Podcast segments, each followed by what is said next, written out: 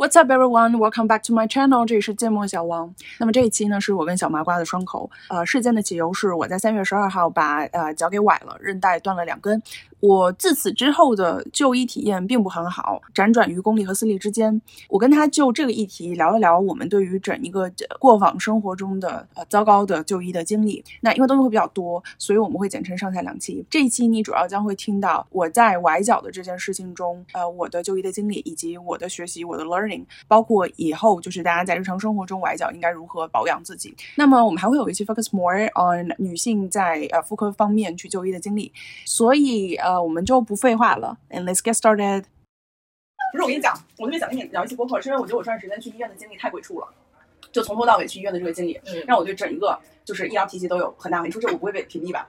我觉得这医疗医疗体系有问题。你知道上一次说咱们是因为声音低俗，这一次不知道能说出什么话。上次骂太多人了吧？上没有呀？咱们上上一期那个播客说咱们低俗。好，这什么味道的？桂花。哎，好喝，像桂花糕。什么膏儿？那会圆儿膏儿。我晚上回家不喜欢糕儿。那你知道，就我真的特别想讲，就首先我觉得我真的要给你们科普，就是关于崴脚的事情。我后来回想了一下，我在美国是没有崴过，然后我回国之后也没有怎么崴过。我真的就是记忆中特别大，就是一九年的时候，那时候我转岗刚去做销售，然后穿了一双 U G，讲 U G 跟我一辈子穿，我就穿 U G G 摔两次，两次都穿 U G G 摔了。然后第一次是摔的左脚，第二次崴的右脚，这是间隔一个月的时，就时间就两个脚。有一次你发的那个状态，就是去拿网球拍的那次吗？那老后面了，一八一九年的那个那个对，那老早了。然后一九年时候就是左脚，而且我跟你讲，那时候其实就崴的很严重，就肿了。但是那时候就没当回事儿，然后就是在家躺了两天吧，能走路了就就就当没事儿了。我估计那时候我韧带应该就已经有撕裂了。嗯。然后后来就是二零年疫情之后嘛，然后我就玩滑板，然后玩滑板又把，而且我现在想起来，全崴的是左脚，真的就是我现在想，然后。然后，然后就是那一次崴的也很严重。然后后来你知道玩滑板经常容易崴，但可能小崴一下你也不怎么当回事儿。嗯。然后也就是这么着了。嗯。然后就是再对，然后再想起来就是去年，就光去年我能想起来就崴了三次。去年对也没当回事儿。对，就是就是因为就是你就会觉得崴脚，我我身体很强壮。我我就记得有一次，嗯，就是夏天玩滑板摔过两次。然后就是还有一次，就是那个我记得很清楚，就是十二月底，我当时去长妈肉上声乐课，然后走路的时候，然后就是就又又摔了一个大，当时就站不起来，然后我就硬走去去长妈肉上课，然后那个我就记得，反正家也是躺两天，那那个我估计就很严重，躺两天，然后也没去看是吗？对，就是因为那时候觉得就只是崴脚，因为那那些虽然它很严重，但都不像这一次肿这么大，就我之前也会肿，但是比如说肿第二天它就消了，那这一次他妈的是肿了整整三个礼拜呀，所以就是不一样嘛。然后我我觉得在就是这次我去看。那个医生嘛，然后医生就就说，其实你每一次崴脚的时候，你的韧带都会撕裂一点儿，就像就是它那个韧带就相当于是连接你骨头的那个布嘛，然后你每次走路崴脚，你那个布就会就会被撕开，而且韧带它其实是没有办法再重新长回去，它只会长出疤痕来去给它连起来，但是那个疤痕就会很松，那久而久之，你两个骨头之间的那个韧带就变得很松，那一松它没有那个支撑力，你是不是就很容易崴？哦，对吧？其实它其实是一次一次更容易崴脚，对对，然后就一旦你的韧带变松了，就会容易习惯性崴脚，这也是为什么我去年一下子崴了三次。而且就是连着的，就是从从那个六月份疫情出来了之后，就是买了，就是疫情还保护了你两个月，两个多月，对对，然后然后所以所以就是那个，其实我我后来就回想，我这已经是崴过好多次了，然后这次所以才就是这么严重，因为早晚会有一次会大崩溃。对，嗯，我如果不是这次，可能就是我哪次玩滑板，所以我我就在想，为什么我是玩滑板的时候，有些人去，因为滑板它那个就是它那个板面其实是可以左右波动的，因为就是它这样子就方便你去转弯什么的嘛。然后我那个我们叫它，它是被用桥控制 bridge，下面有个桥。来支撑你那个板面的那个灵活度，然后你如果那个桥调的特别松，你那个板子就会很松，这样子你做活儿做做招，哎呦妈呀，做招切菜呢，刚刚切切切了一块红烧肉，刚刚一成，我的天，吓一跳。然后然后那个就是，然后我那时候我就发现，我那个首先我那个板本子就很松，我那个板的桥就很松，我滑板就很松，然后但是。有的时候我发现有些人踩我的板掌握会比我好，我现在就知道了，因为那些人可能他没有崴过脚，所以他韧带的这个灵活度就会很稳定。然后因为我两只脚都经常崴，然后所以我我的脚踝就很容易就翻过去，所以我掌握这个板子就不如别人掌握的好。我觉得我要不是这次摔，那可能也是哪次玩滑板的时候就板太松然后摔。然后这次就是这次就是那天真的就是礼拜天早上，三月十二号礼拜天早上我起来迷迷糊糊上个厕所，然后从厕所出来的时候，我就不知道怎么突然感觉就是脚失去重心，然后下一秒就趴在地上。哎，我跟你讲，这次我就知道很严重，是因为我站不起来了，就是我在地上。就缓了差不多得有二十分钟，太疼了，剧痛无比。就之前就是你你在地上可能缓个十分钟你能站起来，这次就是二十分钟是我一。其实之前有这种情况，只是能缓过来。对，然后这次我就知道它很严重，因为我就缓不过来了，就是就是你完全就是在那地上起不来了，然后我在地上趴着就动不了。然后二十分钟之后，就是我想不，因为地上太凉，我就想着坐下。然后我那时候发现我脚一点地都不能沾。然后那个时候它还就在逐渐开始肿起来嘛，然后我就想说可能过一会儿，然后我再一看就肿，就我给你们看那照片就就是肿的像馒头一样大，嗯就很吓人。然后那时候就是因为你比如说你要是自己崴脚了，你可能过一会儿在城市走，里面还能走，然后那时候我就不能下地了，就我一下地就是剧烈的疼痛。然后就那就从那个时候开始我就没有再下地，脚就没有再着过地了。那是其实是做的非常正确的一个决定，因为其实就是在你韧带受伤的时候，你如果还用那只脚再走路，它其实是会进一步加剧韧带撕裂。然后那个时候你的就是脚踝韧带韧带就是撕裂了之后，它就会有各种组织液啊什么的。然后你说再走路，这个组织液也会乱飙。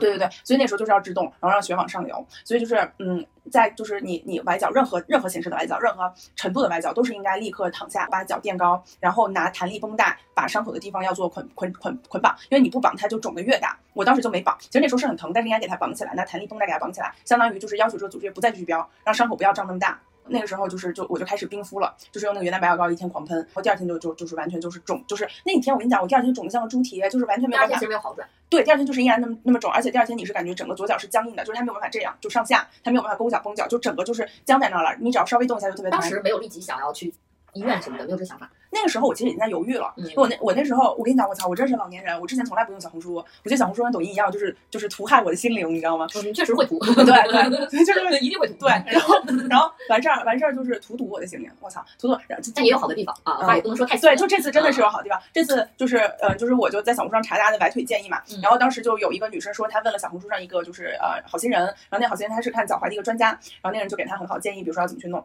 那时候我就以为是普通的崴脚，就你压根儿什么叫韧带，什么叫骨折你都不知道。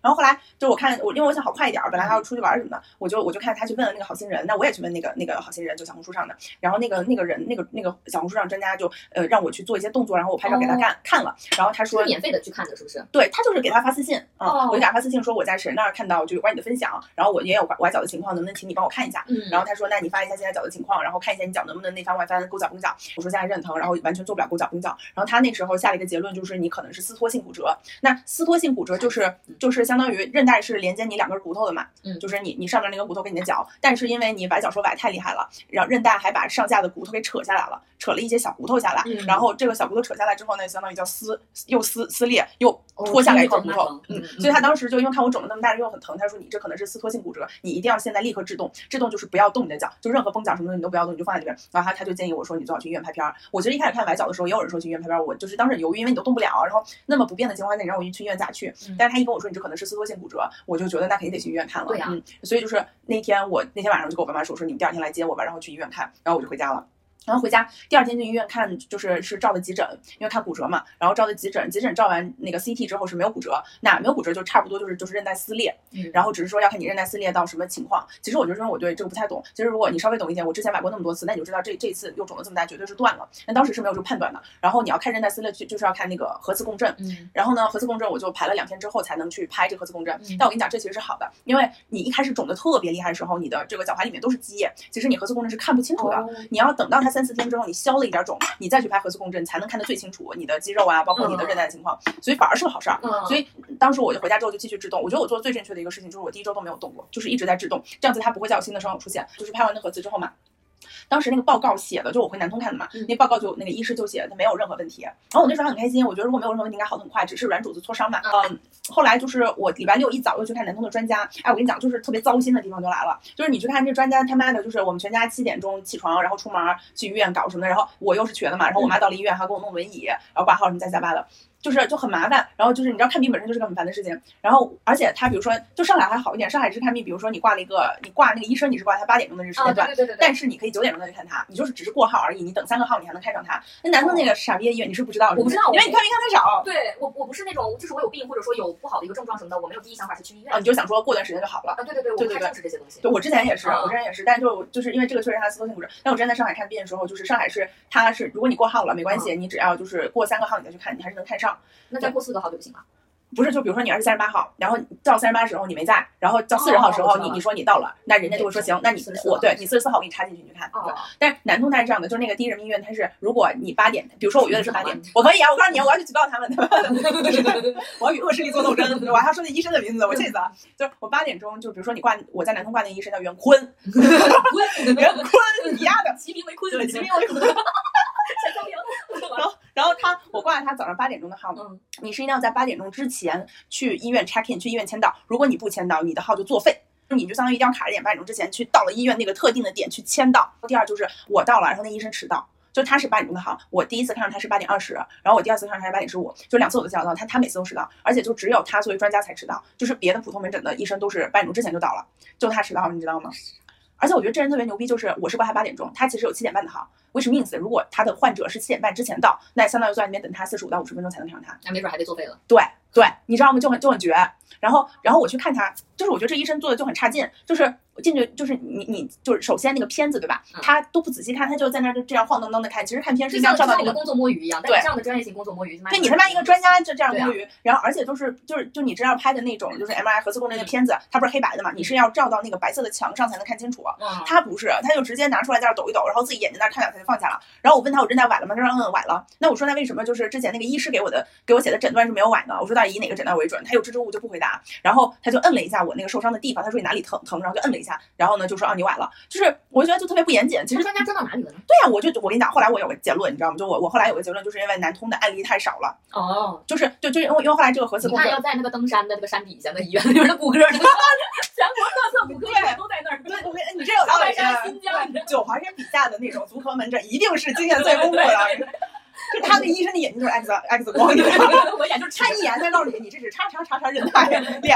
对，我就但是南通我就觉得第一个是因为技术不行，然后第二就看的病例太少，临床太少。因为为什么？就是我那个病例后来拿来上海看嘛，然后那个医生就是我就问他，我说为什么就我韧带就是韧带断的很明显？就是我后来来上海就是这个私立看，那人就是叫万万卫，然后万卫给我看的时候，他就直接就说你这就断了，很明显，清清楚楚，断的干干净净，比你比你的分手都要断的干净，不带任何藕断丝连。你说？绝对别说出这种话。对，然后就这就是一个比喻，然后他就指给我看是哪里断了，因为他就很专业，他就贴在那个有光的墙上面去给我指嘛，就是他就告诉我怎么去看你韧带断没断。就是其实就是你拍那个片子里面有一条黑线连着你骨头皮儿的，那黑线如果是整的，它就是完整的韧带；如果那个黑线中间它有断的，那就是韧带断了。所以我很明显就看到我韧带是断了。你就是第二，你就在这一块你才完整的知道自己韧带就是断。对，我是我是就是制动了四周之后回到上海了，然后找了私立去看了，我才能诊断出我是真的断。就之前给我的所有的言论都是非常含糊以及前后不连贯的。然后。然后最后我后来我就问上海这私立的医生，我说那为什么之前他们会看错，连核磁都能看错？他说这很简单呀，他病例没看过多少呀。然后呢，那个医师他可能也没有做过临床，所以他就会判断错。所以就这我跟你讲，看这种真的你还是要去公立的医院去看，因为他看的病例会多。就是这种小地方，我不是说公立私，就是你要去大城市看，因为小城市真的我觉得他学术不精，对对对，而且真的是不会看，而且没有竞争。对对对，我觉得那专家说不定都没有我懂。然后我后来去，我第一次去找他，就带片子去找他，就就给我支支吾吾嘛，就说你这应该是断了。然后我说那应该怎么弄？他说你就躺着吧。说那要开什么药吗？他也看不出来。就后来我在家敷的所有药都是我自己去敷的，然后他还让我泡脚。后来我回上海，其实。医生说你不应该经常反复的去热敷你的脚，其实对你这个皮肤是不好的，而且对你这个伤口愈合也是不好的。所以就是给出的结论都是反，就是都是错的，你知道吗？然后而且那个医生像他会不会说这种皮外伤就感觉他觉得死不了人，就怎么给建议？对对对对对，我就担风险。对我我我后来我就跟我妈说，我觉得这个袁坤这么生气，袁坤，我觉得他这么生气，我觉得他这么生气的原因就是因为我觉得混到专家了是吧？你就可以迟到，然后你你查病人的时候你查体也不是很仔细，然后也不仔细看，然后呢看 M 看核磁的片子你也不好看，也不去咨询病人的情况，就下了这诊断就让我回家制动，然后也不任何开消肿的药膏什么在加班的。我说对，因为对他来说他已经到专家了，误诊一次没关系，对我来说可能这条腿就废了。我说对，因为这一点我我就真的。非常讨厌这个，而且就你只是千分之一万分之一。对对对对，对我说那些所有辛辛苦苦一大早上排队来看你的患病人，对啊，你有给他们基本的尊重吗？万一那些人他的一个就寻求信息的这些能力没有那么强，对对对，他如果他不用小红书，那他就完全谨遵医嘱怎么办？对呀对呀，然后我们来挂专家也是因为信赖专家的能力，但是我就觉得这个专家还没有我一开始看门诊的就是大夫好。对，就我一开始先回男同事挂的门诊，然后去拍那个核磁的，就拍那个 CT 嘛，就看有没有骨折。那个医生就很耐心，然后会去看伤口。这个就是这个专家就一点都不看，袁坤就一点都不看。就我就就我就就其实很不满意，而且你知道很搞笑，我说那我接下来要做什么愈合吗？他就给我发了一个微信的文章，自己回去看文章吧。然后我回去看了一下文章，那文章就是讲的就是崴伤是如何形成的，但是一点都没有讲。崴伤要怎么去修复？对，然后后来我在家就是制动了两周，两周多嘛。然后第三周我再去看他的时候，然后他说，我问他这个医生我应该怎么去修复？他跟我说，我上次给你发微信文章你没看吗？我说我看了，里面没有提到要怎么去修复。他他可能很少会接受这种肯定的回答。嗯，他可能没有见过我这么拽的，你知道吗？然后我心想我他妈全都看了，我说不定到现在我都都比你多。你叫我看我都看了，没有任何给我的修复的建议。对。然后他说是吗？我记得有啊。我说好啊，那我现在把微信文章拿出来，你给我找一下是哪一段。然后我就把我手机掏出来找出他给我发那个微信文章。我说医生你找一下吧，我找不到。然后他找一下，他说哦是没有。傻，对吧？太傻了。对，然后我就就真的傻，然后我就问他，然后我说那要怎么怎么办？我现在这个脚，他这次就是我第二次去看他的时候，他都没有查体，查体就是他都没有去看你这个伤口的愈合的情况，然后他就就就说哦，那你再躺一周吧，躺完一周你就可以去做康复训练。我说那做哪些动作呢？他说你自己网上找吧。然后我就觉得你做一个足踝科的专家，真的就是什么玩意儿，你知道吗？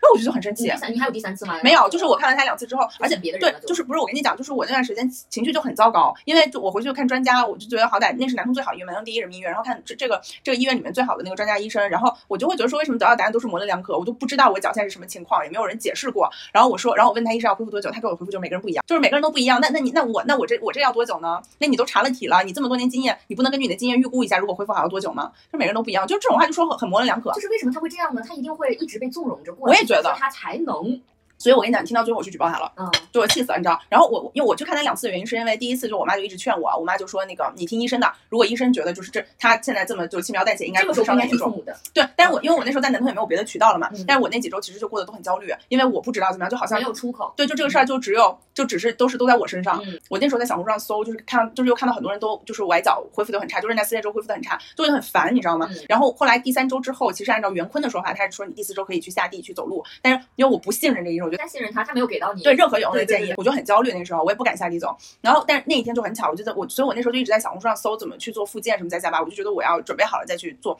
但那个时候其实我都一直觉得，就是去公立医院可能就没什么救，而且我那时候就觉得我可能回上海公立也不会看到，我就我觉得我那时候对于整个医疗的体系，对对对对对对打击到你了。对，这个其实跟我之前去红房子看妇科有关系，这个我后面跟你讲。但就我觉得那时候就我已经不相信医生了，就像去年的大家在家里那两个月，嗯其实你也对，就是你也不相信任何公共机构，所以我那时候就不相信医生了。然后我那时候也不知道该怎么弄。然后你要如果要去看康复的话，你又会很担心外面鱼龙混杂啊，。对对对对对。所以我那时候就非常焦虑，然后但是呢，就是那天晚上就很巧，我在刷康复动作的时候，就刷到了一个女生的小红书，哦，你跟我讲过。对嗯，然后就那时候就是，就我为什么觉得很很开心，是因为就那时候大家主流的嗯。就是治疗脚踝就两种方法，要不然你把脚韧带断了，你就把脚切开，然后两个骨头中间给你装个钢板给它弄上，嗯。然后呢这是做手术，然后还有一种就是去那个呃就是你制动，然后制动之后就是嗯，然后你自己能走就走，然后这可能要花六个月左右时间完全消肿，然后也有人可能就一直都不好会隐隐作痛，我就我当时就很担心我要花六个月才能消肿，然后隐隐作痛嘛，然后我当时在刷这个女生她就是第三种思路，她的思路就是。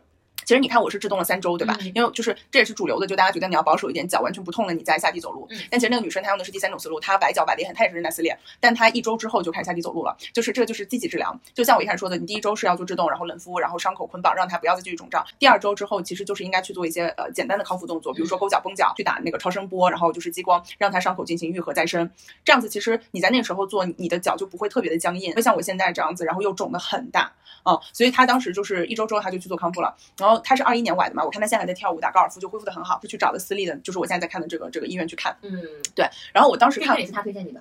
对这个，然后他也跟我分享了，他到现在基本上左右脚就没有区别，而且他也没有做任何手术，所以就是你知道我那一天晚上突然我就整个人放松下来，嗯所以我就觉得希望找到对就是因为我没有那么专业，然后我看到别人有一个好的结果，找了专业的机构，然后有了一个好的结果，嗯而且他也是韧带撕裂，最后五周之后就是就可以正常走路嘛，我就觉得说对，可以去看一下，好像突然那那一刻嗯你就不再担忧了，因为你看到太多小红书上大家就是可能崴了很久都不好，但是我当时看到他，我就觉得我可能会好。所以我第四周就就回上海来来看私立了，真的看私立的体验就会好很多。那肯定对就是有竞争的呀，他们有考核呀，对对对对，嗯，人不能在参与的这个情况下，那什么会变傻逼。对，而且 我我告诉你，如果这一期我被封，就是因为你你低俗，你低俗，这是一定的，能 不能侥幸过？真的是。然后然后然后我回我回来看了之后，就是而且我其实真的就推荐大家不要去省这个钱，是因为。那个女生就小红书上分享那个女生，她的康复动作跟我是不一样的，因为我们俩首先受伤之后去看的时间不同，嗯。我是四周之后才去看，我那时候脚就已经很僵硬了，包括我现在我脚的活动度都很僵硬嘛，就跟左右脚是不一样的。她是一周之后之后就去看，她脚就没有我那么僵硬，而且就是随着我们恢复的这个过程，我我们的动作也会不一样，因为我在做的时候，医生就会发现啊，你可能是哪里哪里会紧，那这个地方你要多做动作，那他可能是另外一个地方紧，所以就是每个人其实根据你康复的就是过程，他的动作都会不一样，所以我觉得如果说有这种问题，你一定要去看 C，就千万不要省这个钱，说啊这个人去看了私立，嗯。然后我就跟着他的动作做就好了，因为每个人动作都不一样，然后医生会根据你的恢复来来调整你的动作，比如说现在的动作就是因为我脚踝就是特别紧，然后而且还有就是你知道我小腿前面这根筋，嗯，会特别紧，我不知道你有没有知道，。就是绷脚起，然后它会对，就很紧的那根筋。对嗯，然后医生就就让我去一直跪坐，就是你跪坐可以让这根筋拉长。嗯，就是会给你每个人的建议不一样，比如说给我是这个，而且就是我是扁平足，扁平足也特别容易崴脚。我觉得如果就是你其实很多情况综合在一起，扁平足玩滑板，然后走路。韧带松，对，而且其实扁平足是这样子的，扁平足是你就是我这次崴是外翻崴的，嗯就是外边这个韧带，扁平足是容易内内侧崴，你内侧塌进去了。就容易内侧崴，但是就是扁平足会导致我恢复的不好，因为绷不起来。因为你知道，就是扁平足也会，因为你你是这样子，就是你小腿前侧这根筋，它是一直到你的脚底的。如果你是扁平足的话，你走路的重心都压在那根筋上面，那久而久之这根筋就会很紧，然后你整个小腿就会特别紧绷。所以这个可能跟你们会不一样，就如果你们的跟腱都很好的话，你们这根筋就不会特别紧。嗯，但是对像我这种就是扁平足，我操，那个医生看到我的脚都惊了，说我没有见过那么平的脚 就大对大家的扁平足稍微还有点弧度，他说我的脚底板儿就是平的，你知道吗？有福，你知道吗？为啥呀？就是他宽宽厚厚的脚掌就很有福气。真的真的是就是就是有崴脚的福气是吗？那倒也不是，就是能挺过崴脚的福气。谢谢，你这会说话，喝你喝你的替补泥。对，所以但是就是这个也要治，就所以我现在我为什么你老说这鞋丑，我也觉得它丑，这是我大学真的好丑，是的，这个真的好丑。丑。但是就是这个鞋里边他给我定制，你知道鞋垫是定制的，定制了四千块钱的鞋垫。我操你妈！啊对不起，低俗。然后这个鞋垫里面带一个，就是它会根据我的脚踝的那个程度帮我去定制足弓，帮我去给它支撑起来。这样子我走路的时候我就就不是扁平足，就它把我弓箭跟腱那块儿，呃就是那个足弓那块儿给我顶顶上去了，啊这样就不容易崴脚，增加你脚的稳定性。这个是受伤之后定做的鞋垫是吗？对，就是扁平足我是一直都有，但如果说这个人他一直扁平足，但他没有受过伤就还好。一旦你受过伤了，扁平足会更加容易导致你崴脚。这崴脚有啥要讲？因为我真的有好多经验可以跟大家分享。就你像我平时玩运动也很多，比如跳舞啊啥的，然后打网球，就真的是你现在回想起来上，蹿下跳的东西。对，就很真的很容易崴。所以我就觉得，就大家，而且就是。你像我们这种好歹也是大学生啊，啥也不是说啥文化没有，但是真的就是，除非你自己给自己弄瘸了，不然你从来都不会知道崴脚会有这么严重的啊，后果。对，对，如果我之前早一点知道，那我早一点就会开始锻炼我脚踝的稳定性。我早一点，我就会每一次锻炼都要带上这个钢制的脚套，就绝对不会到现在就彻底断了。如果在那之前，因为医生说。你之前可能那个韧带还是嗯像一块烂掉的布，但起码还那块布还在。嗯现在你那块布就完全烂了，所以我就觉得说，如果你早一点知道，你就可以早点预防这个事情就很重要啊、嗯。那你晚了，你就真的就是断了。那目前现在我的情况就讲了这么多，我他妈对公立医院的不满，然后看脚踝这一路上的感受，现在就是呃，现在是制动的第五周，晚了三十一天，然后现在开始走路，每天两三千步，然后每天早上起来要去做康复的动作，然后那个嗯，但是我跟你讲，我现在脚踝还很很容易肿，非常肿。我昨天去做康复的时候，都把那个治疗师吓得说他怎么会肿这么大，就可能走路走多了脚一个。月都是这样的一个状态，是不是？之前其实因为走路走的少，然后一直躺着消肿了，但是因为脚其实是离呃心脏很远的，所以你如果长时间垂着，你的脚就很容易肿。那尤其像我现在受伤的情况下，就会肿得更大。所以就是，而肿其实对伤口愈合是不好的，因为你肿代表就是你的伤口是泡在组织液里，它没有回流回去嘛。嗯，对啊。对，所以就是相当于一段时间还是要少走路，就要走，但是要少走。一旦疼，你就要停下来，然后要做康复动作。而且你知道吗？我这辈子都要做康复动作，因为就就是医生，其实我这次去看私立嘛，他给了我非常明确的信息，就是你的脚踝断了。这个私立的医生他是原华山医院，他现在其实是在华山医院在外面做兼职嘛。然后他说你的脚踝就是你的韧带就断了，你以后就非常容易崴腿，然后呢活动非常不稳定。而且我这次崴的是左腿嘛，然后右腿其实也很松。他做了一下那个抽屉测试，抽屉测试就是通过来回晃荡你的脚踝，看你的那个这啥呀？橘子，橘子不好吃吧？橘干儿。哦，酸了，酸儿大女。你你真的很不喜欢吃酸的，我就还行，你尝尝，你尝尝来，你挺好吃的吗？你尝尝我这个，是不是我这特酸啊？那很好吃啊，酸酸的，我好想吃酸的。我靠，我想生儿子，你不好生儿子，屁股大也生儿子，double。对对，那说明我是俩。然后就是这个时候我觉得上海的医生跟南通的医生的区别。就我在南通看那个专家袁坤啊，我跟你讲，我这期的关键词就是袁坤，操你妈！这袁坤让谁低俗啊？怎么听到啊？真好烦，低俗会传染。小舅真的放两个看看。然后袁坤就是你好烦，袁坤就是他连抽屉测试都没给我做，就这是一个每个崴脚人都要去做的测试，就是看你现在脚踝有多松。他就没有没有给我做，然后我来上海之后，就是这私立医生帮我做完抽屉测试，他说首先你左脚的脚踝韧带是断了，第二你右脚的脚踝韧带非常松，我建议你左脚这个断掉的，你最好去做一个那个就是手术。我说那个我我我觉得我要保守治疗，直到不行了我再去做手术。嗯，然后那个就因为我也没有强烈的运动需求，不是运动员嘛，如果是运动员肯定是要做手术了。他说那你做康复可以，但是就是我现在戴的这个护踝是带钢板的，他说你以后每次运动你都要带钢板，就是是其余的人生中，对，就是在我接下来的人生中，只要我去运动，我就是要带着钢板对，而且我不能去爬山，就那种坑坑洼洼的路，你千万不要走。然后第二，你要少穿高跟鞋，最好是不要穿。然后第三，就是在你运动的时候要带钢板。穿高跟鞋的话，也要带钢板。神经病啊！我就不能在平地上穿高跟鞋吗？就你在平地上可以穿，它它只因为高跟鞋你接触地面面积小，容易崴。靠，高跟鞋本身不会让你崴，是高跟鞋走在崎岖的路上哦，会让你崴。。还好你长得有点高，不用穿高跟鞋也可以。哦，但我喜欢，因为有一些衣服就穿高跟鞋，对吧？做一些运动的时候也是女性。的束缚，它就是美呀。你赶紧给我拿点水来，我渴死了。对女性的束缚就是美，可以的，这句话好经典。那你说我戴钢板是不是对女性的束缚？这是不是也是一种美我？操，真的，我跟你讲讲不清楚的，有的人可能对这些趋之若鹜的。哎，这可好笑！你知道当时我脚崴了，然后那个就问我，就说你你现在咋样？我那天去看医生嘛，然后就问我说你你脚咋样了？我说我现在截肢了，或许你喜你有练练残癖。对啊，就像练残癖，然后就身上的这种配饰癖。哦，对对，有有有，对啊，对对对。那我哎，因为讲回来好吧，嗯，反正反正就是反正主的低俗，对，真是低俗，我我俩真是低俗，控制不了吧？聊一聊就开始忙。这节目真顶不了，我跟你说。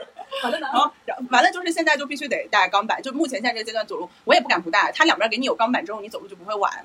这我觉得就是也是哈，就是崴脚崴脚之前，就包括我之前其实是有护踝的，但是我的护踝是那种软的，它没有钢板的。现在就给我配的是带钢板的左右两侧，这样你走路怎么着你都不会崴，因为钢板给你固定住。哦，哦，所以现在就是这样。然后这以后能带还是要带？就是感觉听起来的话，对，就是我我自己的感觉就是以后首先走路不能看手机，不能回头看，然后不能接某些人打来的视频电话，然后。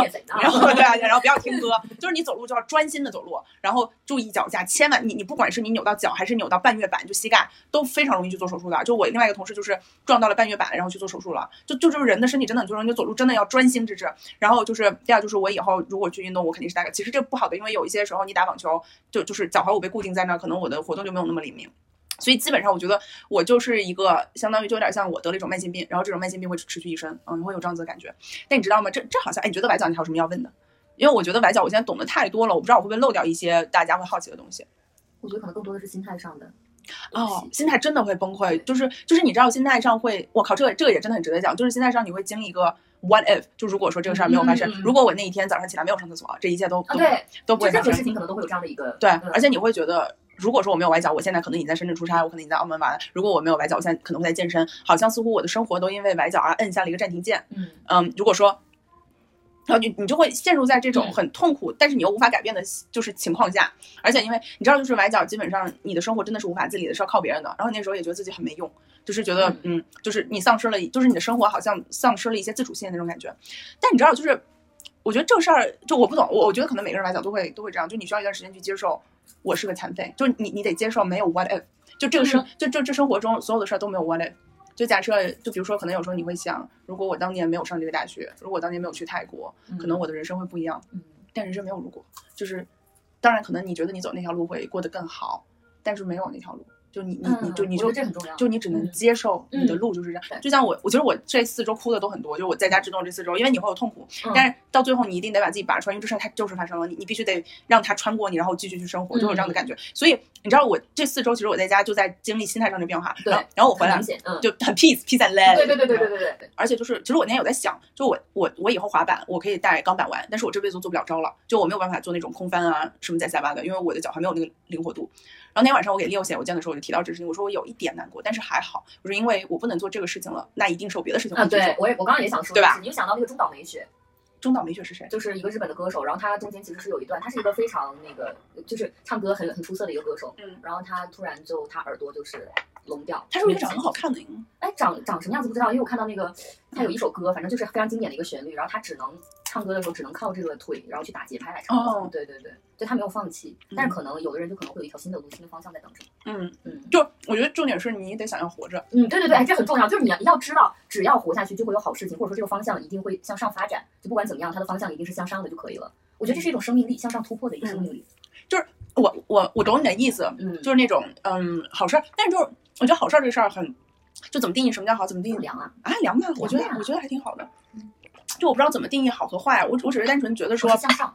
对，就是向上。我只是单纯觉得说我还得活下去，就我得，嗯就是我得继续我的生活。嗯，就是他好，就我刚才说这时候，我就突然想到，你知道看美剧经常会看到，比如说男女主离婚，然后那男的一蹶不振，从此开始天天酗酒。我就觉得，那你还要继续你的生活吗？对啊，就是我并不知道你之后会更好或更坏，可能你再找一个女的把你钱骗光了，开始杀猪盘那有可能，但是你总得要继续你的生活。对，就是如果说我沉浸在这种，我一直跟你说话，我我觉得我怎么怎么样，我觉得好像就是没有没有办法继续自己的生活了。嗯，你懂我意思就是你对对对对被困在这儿了。对嗯你说的那个更好，我不知道，我觉得我现在好像有点谨慎，因为我刚我觉得这事儿肯定是他对我来说有点受很大伤，所以我不知道我会不会更好。我有点就是你知道，人到这个年纪，可能你对于命命运会给你的馈赠也变得不抱希望，嗯你只觉得说我还是得，但起码我得活下去，我也没有办法明天死，那我只能接受这个事儿，哦好像是带着那种很无奈但又平和的心态。有可能这事儿对我来说只发生了五周，所以我现在是这样；有可能我们一年之后再听，我的想法也会不一样。我觉得操，老子在钢板踢人可太爽了。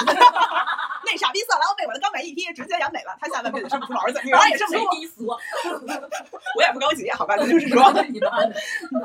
但是是韧性吧，对对生活的一个弹性。嗯嗯嗯，但是我就觉得你说心态这个挺好的，因为我觉得嗯当时除了脚受伤，心心很情真的感觉到的变化，主要是对，然后 Y Y 就跟我说，那天我们去看完康复科嘛，嗯就看完康复中心之后，他说一下就感觉我开心了。嗯我说对，因为我就觉得我有，就是我知道下一步要做什么，怎么样能一步步好起来。我说我自己真的不知道要怎么去做康复训练，嗯，所以我觉得真真的就是我我对这个也是有一个很明显记忆点，就那天你问完那个小姐姐之后，我就明显感觉到你之后我放松了很多对对对，嗯不管怎么样，你可能就没有太多的对于这些的一个考虑或者怎么样了，对你知道在哪儿了，你知道该怎么做。对。然后你知道，我就一直都很感谢那个小姐姐，嗯我后来给她发了好几条私信。我因为你知道，就是比如说你平时你去看别人分享的一些生活啥，你不会觉得有什么，甚至有时候我觉得我内心也会觉得很遗憾。就你分享这么多好的生活，谁让你自己家过成什么鬼样？他啊，私下烟酒我也会这样，他私下烟酒都来的。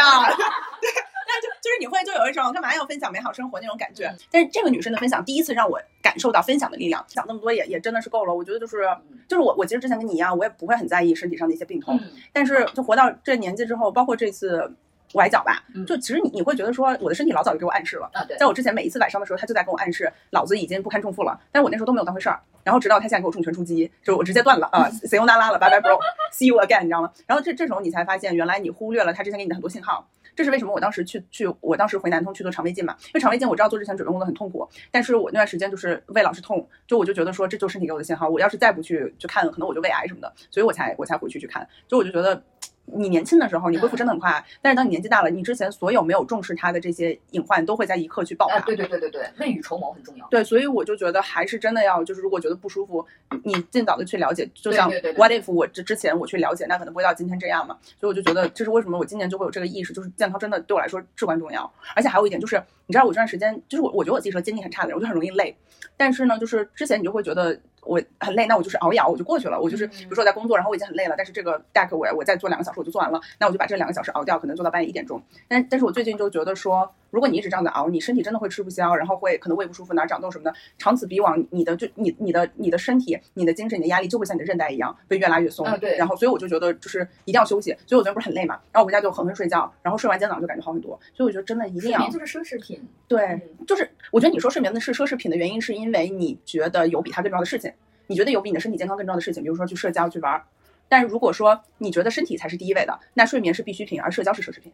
哦，我我的一个想法是，我觉得就是有的时候我会抱怨，就我说嗯为什么我睡不好？我觉得别人一定会睡得好。嗯但是我最近想明白了，我说可能大家都不一定都睡得好，就普遍来说。普遍我觉得大家都有睡眠问题。对对对对对对对，所以说我不会从这个角度出发去抱怨。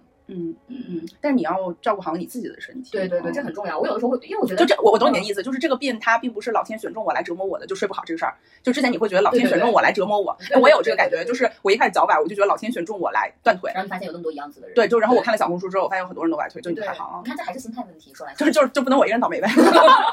都都倒霉，都 都他妈给我死 我那天还看了一个那个东西，说说那个人不管多有钱，就是他们的一个烦恼，其实每个人的烦恼都差不多，只是方面不一样。这个真的很有意思，这真的特别有意思。我昨天还在听个播客，嗯就是有一个我觉得非常成功的人，但他依然觉得他在这个世界一事无成。我觉得人太容易有什么，不管你怎么样，你都会觉得嗯就有有烦恼，或者说睡不好，或者对吧，没有个包皮这种事儿。为什么别人都割了，就我没割？